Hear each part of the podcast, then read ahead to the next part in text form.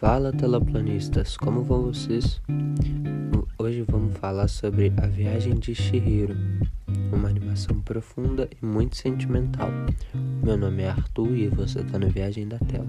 Seja bem-vindo.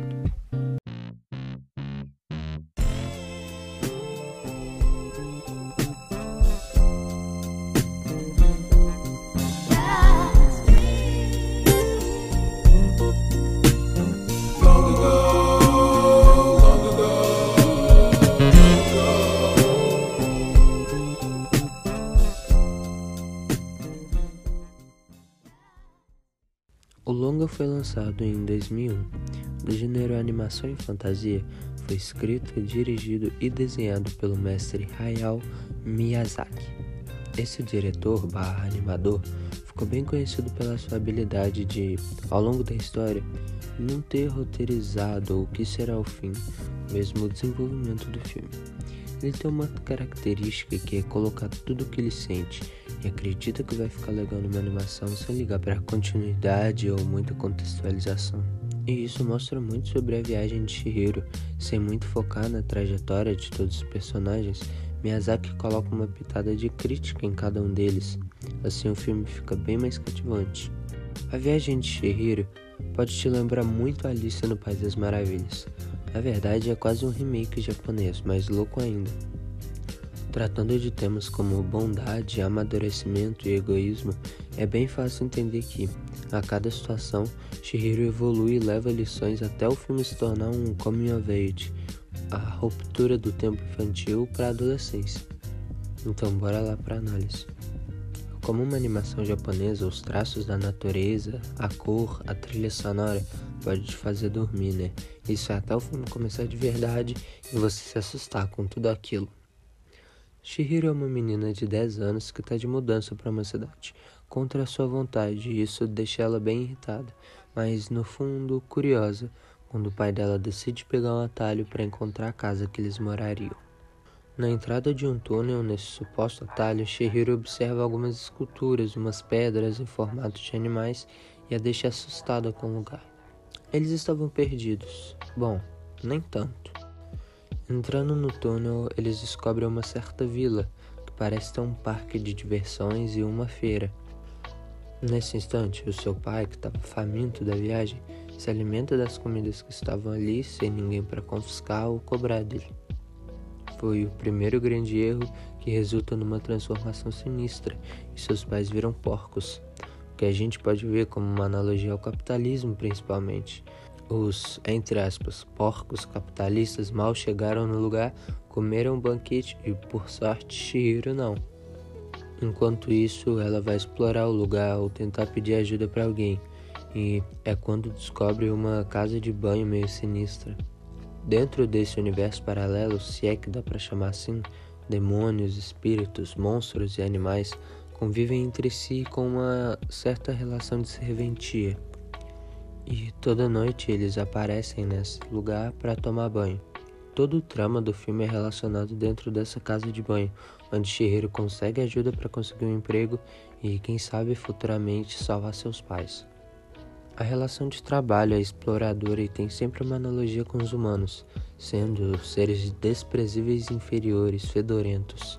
Onde quer que esses monstros percebam que tem um humano, eles condenam e logo tratam como um mero servente. Shihiro, ao longo da jornada, encontra Lin, uma outra humana que a salva e dá abrigo, se protegendo principalmente de Ubaba. Yubaba é a dona do estabelecimento e representa fortemente sabedoria por ela ser uma feiticeira, ganância por explorar seus funcionários, que não são humanos, para ganhar joias e afins, e também um instinto materno.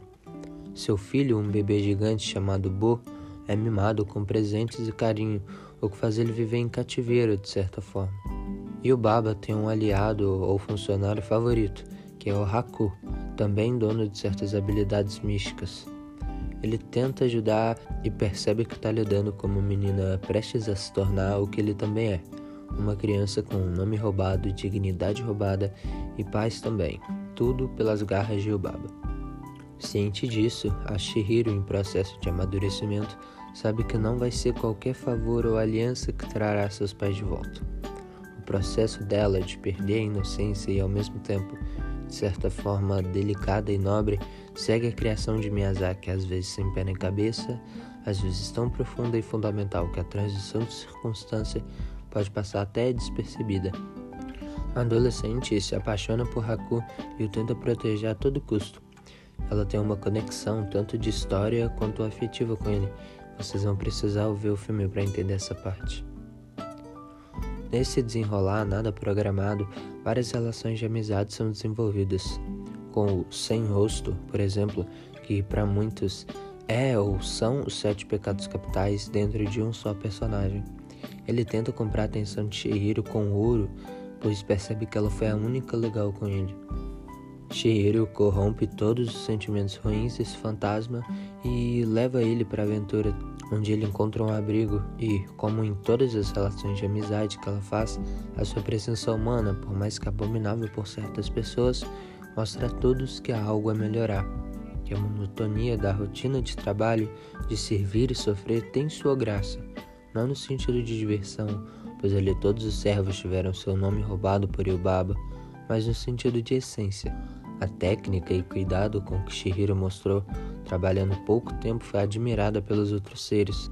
Assim, a garota de 10 anos, de repente, foi reconhecida como heroína, mesmo lotada de problemas. São sutis analogias da história com o comportamento humano, como quando o espírito do rio poluído aparece e quem limpa é Shihiro, que com uma corda tira diversos objetos dentro dele, utensílios domésticos e até uma bicicleta, faz um espírito mais limpo e consciente, livre de qualquer perturbação, e o ambiente não fede como anteriormente. Para não dar mais pista ou spoiler, vamos falar das críticas agora. Eu tentei desvincular a obra do artista, mas, nesse caso, toda a mirabolante ideia de Miyazaki me faz pensar no quanto ele realmente valoriza a moral do filme e todos os ensinamentos como por exemplo que em 2012 recusou ir a Oscar porque estava em protesto pela guerra que estava acontecendo no Iraque. Esse filme pode ser reconhecido como uma das mais famosas animações do Japão. Ela arrecadou mais de 30 bilhões de ienes, tem 96% de aprovação no Metacritic e 4.6 de 5 no Adoro Cinema. É um filme que poucos desgostam. Eu recomendo muito que você assista, analise e se ponha no lugar do máximo de personagens possíveis. Só assim, ou mesmo nem assim, você consiga interpretar o longa. Bom, galera, chegamos ao fim do episódio. Espero que você tenha gostado. Agradeço muito se você ouviu até aqui.